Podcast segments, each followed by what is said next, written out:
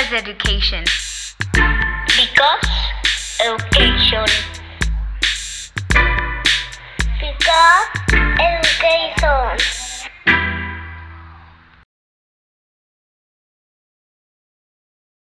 Hola a todos y bienvenidos a otro episodio de Be, Because Education. El día de hoy tenemos un, es- un episodio un poco diferente, ya que, como les hemos mencionado, la verdad es que como que toda esta nueva aparición de nuestra nueva integrante, Ana Pau, como que nos ha hecho pensar muy bien las cosas, nos ha hecho como que pensar en diferentes estrategias. Y cuando estábamos pensando en, en el tema del que hablar en este episodio, pues nos surgió esa idea de poder hacer que ella, que tiene ideas mucho más nuevas, mucho más frescas, pueda como guiar esta, este episodio, este, toda esta discusión que vamos a tener. Les adelanto, vamos a hablar un poquito acerca de las competencias, que es algo sumamente eh, importante para la pedagogía, la psicología de la educación y bueno, la educación en general. Entonces, pues bueno, Ana Pau, Bueno, hola a todos. Em, sí, como bien dijo Marijo, hoy vamos a hablar de las competencias. Es un tema que traigo, la verdad, muy fresco. Lo vi recién en la universidad y la verdad es que me llamó mucho la atención y por eso les propuse pues hablar de esto, porque sé que ya, ya también tienen más experiencia y pues no sé, como que me gustaría saber ustedes em, su opinión. Pues miren, traigo eh, preguntas. em, Obviamente me dieron varias definiciones de competencias, hay unas que están más completas que otras, pero me gustaría saber ustedes dos qué piensan, o sea, qué le dirían a una persona que no sabe qué son las competencias, qué es una competencia, porque muchas veces, muchas veces vemos en, en las escuelas, en la oferta académica, que te, pues que te dicen, no, pues les ofrecemos una educación basada en competencias y todo el mundo como de, wow, qué padre, pero pues muchas veces no saben o no tienen idea de que es una competencia, ¿no? Lo ven más como una rivalidad entre dos personas. Entonces, ¿ustedes qué, cómo lo definirían? Para mí una competencia es que una persona no únicamente sepa, sino que también lo aplique. O sea, que tenga la teoría, pero que lo, que lo haga, ¿no? Porque muchas veces eh, nos quedamos con el contenido que vemos en una clase, lo aprendemos, pero realmente no lo sabemos aplicar. Entonces, para mí una, una competencia es básicamente, pues eso, ¿no? Que viene de un aprendizaje significativo porque ya lo vimos anteriormente, ya lo podemos relacionar con una cosa y ya sabemos cómo lo vamos a poder aplicar. Entonces, para mí sería eso.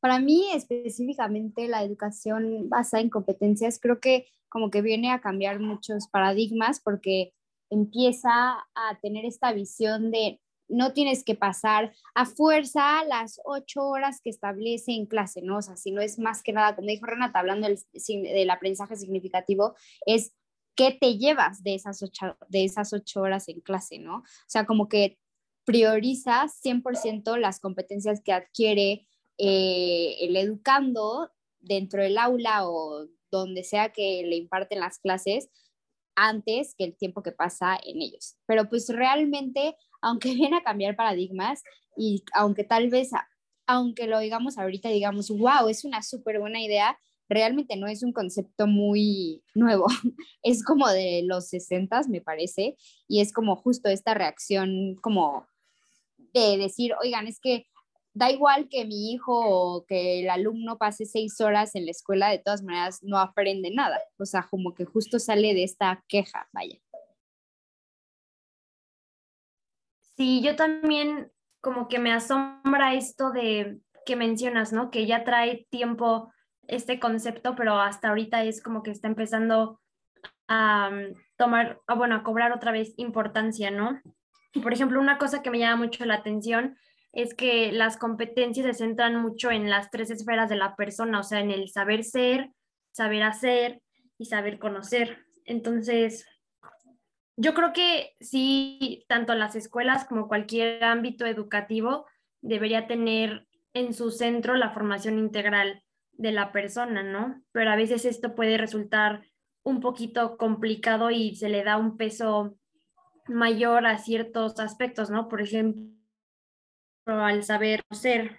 Em, no sé, ¿ustedes creen que sí sea posible encontrarle un balance a, a estas tres esferas o que se debe?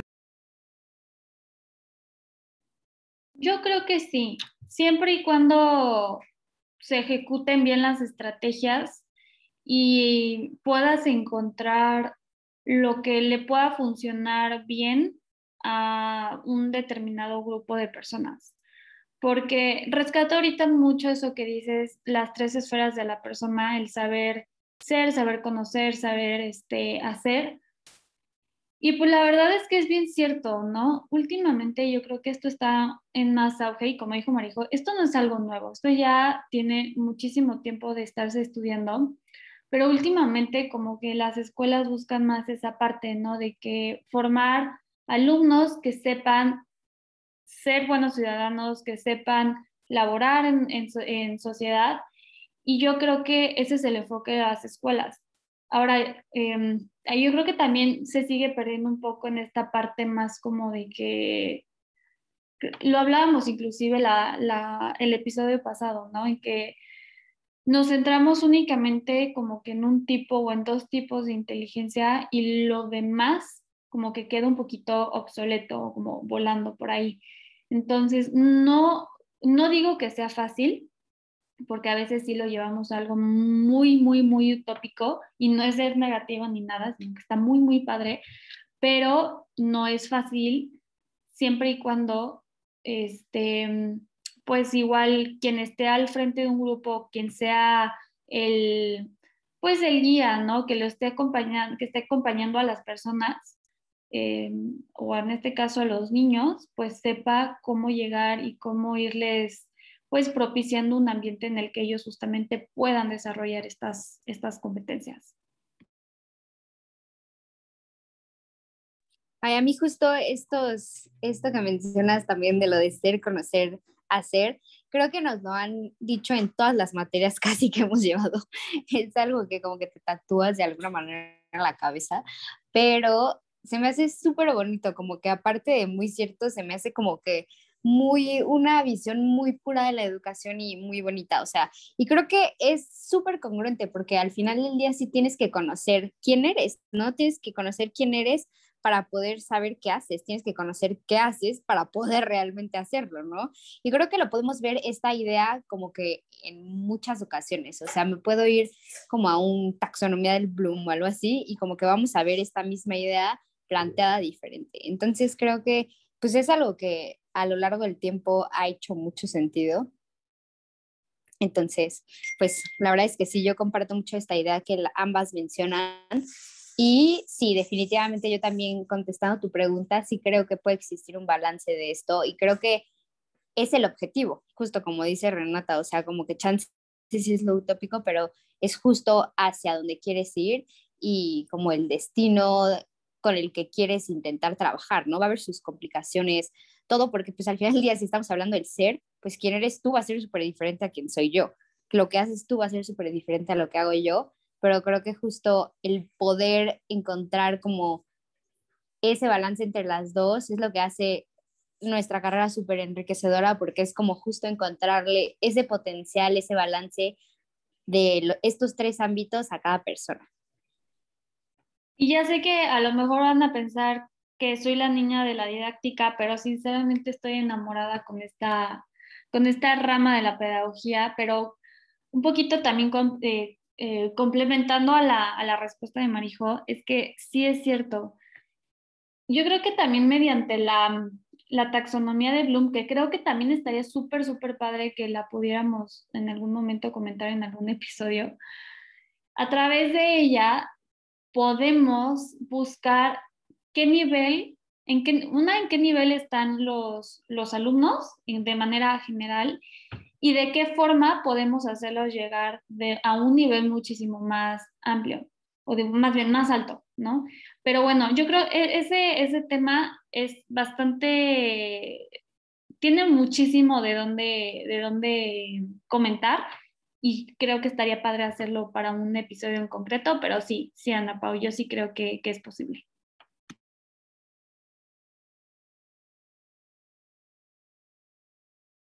Y bueno, a mí me gusta mucho esto que las dos mencionan de ayudar a la persona a desarrollarse y a respetar la diversidad que hay y complementar las tres esferas, pues sí, de un ser humano.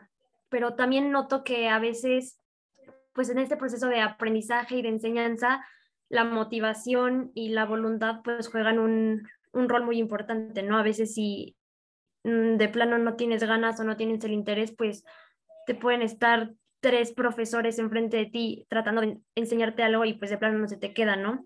Entonces, no sé ustedes, pero yo estoy en escuelas que siempre estuvieron pues orientadas como a este ámbito de la educación basada en competencias, ¿no? Y eh, recientemente como que me plantearon la pregunta y le estuve reflexionando acerca de si los estudiantes del siglo XXI estamos listos para verdaderamente aprovechar una educación basada en competencias, porque les digo, suena muy bonito como todo este concepto y puesto en papel, pues está de maravilla, ¿no? Pero siento que también hay que tomar en cuenta la situación actual de varios estudiantes y de verdad tú dándoles estas herramientas, ellos van a poder entenderlas y aprovecharlas. ¿Ustedes qué opinan?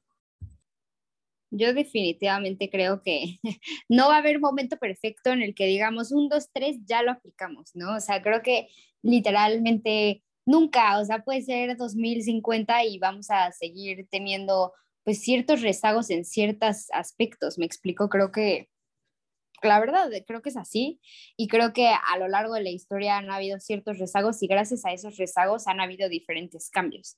Entonces, yo creo que los alumnos del siglo XXI claro que podrían como cambiar ese paradigma, así como creo que antes también se pudo haber hecho implementándolo bien. Justo lo que hablas como de, la motivación, todo, es una visión que a mí me encanta de un educador, o sea, me fascina el, esa posición en la que yo sí sé lo que te estoy enseñando, o sea, no te necesito transmitir el conocimiento sacármelo de la cabeza y pegártelo, hacer casi que copy-paste de mi cerebro al tuyo. O sea, lo que estás buscando es, ok, yo ya sé cuál es la importancia de, no sé, eh, saber utilizar bien los adjetivos, los adverbios, lo que quieran. Claro que ya lo sabes, entonces demuestra esa pasión por los adverbios, por los adjetivos, por todas estas cosas, por la gramática, no sé. Entonces, y demuéstrale al estudiante para qué le sirve y creo que vas a lograr que el estudiante siempre lo tenga tatuado en la cabeza y a su manera y bajo su conocimiento, bajo sus experiencias y bajo su manera de decir, wow, qué increíble que sé gramática. Entonces, pues no sé, yo la verdad es que sí creo, sí también soy una persona muy optimista, pero definitivamente sí lo veo así. Sí, yo igual que Marijo, creo que, mira, sinceramente, siento que las escuelas actualmente están haciendo lo posible justamente para, para así tener alumnos preparados. Y yo, yo pienso que sí, obviamente sí, sí ha habido cambios de unos años acá en cuanto al, pues, a la visión que se tiene alrededor de la educación, ¿no? No hay que dejar de lado también los factores externos, o sea, el contexto en el que estamos, ¿no? Por eso en la carrera te enseñan todo el tema de análisis de la realidad educativa, también para que consideres qué barreras existen en la, pues ahorita en nuestro sistema educativo actual y en general, ¿no? O sea, todo, todas las implicaciones que, que tiene llegar hasta un cierto nivel académico, ¿no? Pero sí, sí considero, y, retomando esto que dije, que yo creo que las escuelas sí hacen su esfuerzo, es por mi experiencia. Sé que no, no es así en, todas partes de la República, pero no sé, ahorita tú, Ana, dijiste, no, es que yo sí he estado o yo estuve en escuelas que a lo mejor sí implementaban esto.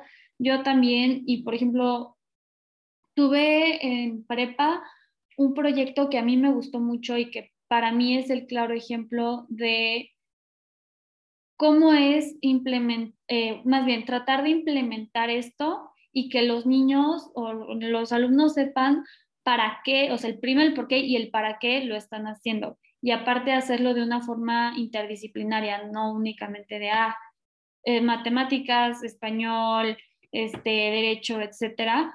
Y fue básicamente, era un proyecto en el que teníamos que investigar acerca de otra cultura y en equipo este, que ahí también se desarrollaron las habilidades blandas y así. En equipo teníamos que hacer básicamente como montar un negocio en el cual pues investigáramos acerca de las implicaciones de constituir una empresa, de este, aprender acerca de, no sé, la ecología y eso cómo llevarlo a cabo, o sea, el, hacer, el cómo llevarlo a cabo dentro de un negocio, este, no sé, obviamente toda la parte eh, financiera, etcétera, ¿no? Entonces digo, no es que ya con un proyecto ya tú salgas súper bien al mundo porque siempre seguimos aprendiendo, pero sí creo que, que vamos por buen camino, en mi punto de vista. De hecho, algo que me gusta mucho es el que una vez que vas creciendo y te vas volviendo más consciente de lo que has aprendido, te das cuenta de que hay competencias y habilidades que tienes y que no sabías que era una competencia y que a veces ni siquiera estás 100% consciente de cuándo las adquiriste o de cómo fue, ¿no? Y yo creo que ahí también es importante que quien está al frente, ya es en una escuela, en una empresa, en un grupo de capacitación, como que sí les dé esta visión a, a los alumnos, a los educandos de de que a dónde van a llegar, justo como tú dices, Renata, pero también que impulsen su, que impulsen y que fortalezcan la seguridad que ellos tienen en sí mismos, porque así pues se vuelven más conscientes de las personas que son y de lo que son capaces, de las debilidades y de las fortalezas, y así pueden desarrollarlas. Y bueno, a ver, y ahora yo tengo una pregunta para ti porque creo que Marijo y yo somos las que respondimos ya casi todo. Pero a ver, por ejemplo, tú desde tu perspectiva como alumna nueva de la carrera, teniendo esta información, ¿no? ¿Cómo te gustaría, si un día impartes clases, ¿no? Dentro de un aula, como qué te gustaría hacer o cuál sería tu objetivo central para tus alumnos retomando ciertos, no sé, por ejemplo, conceptos de aquí? O sea, ¿Cuál, sería como tu meta como, como maestra, por ejemplo? Yo creo que sería enfocarme principalmente en que desarrollen las tres esferas de su saber em, hacer. Em, obviamente sé que las tres son diferentes y obviamente se complementan, pero pues en su diversidad la manera de desarrollarlas y de obviamente también va a ser diferente.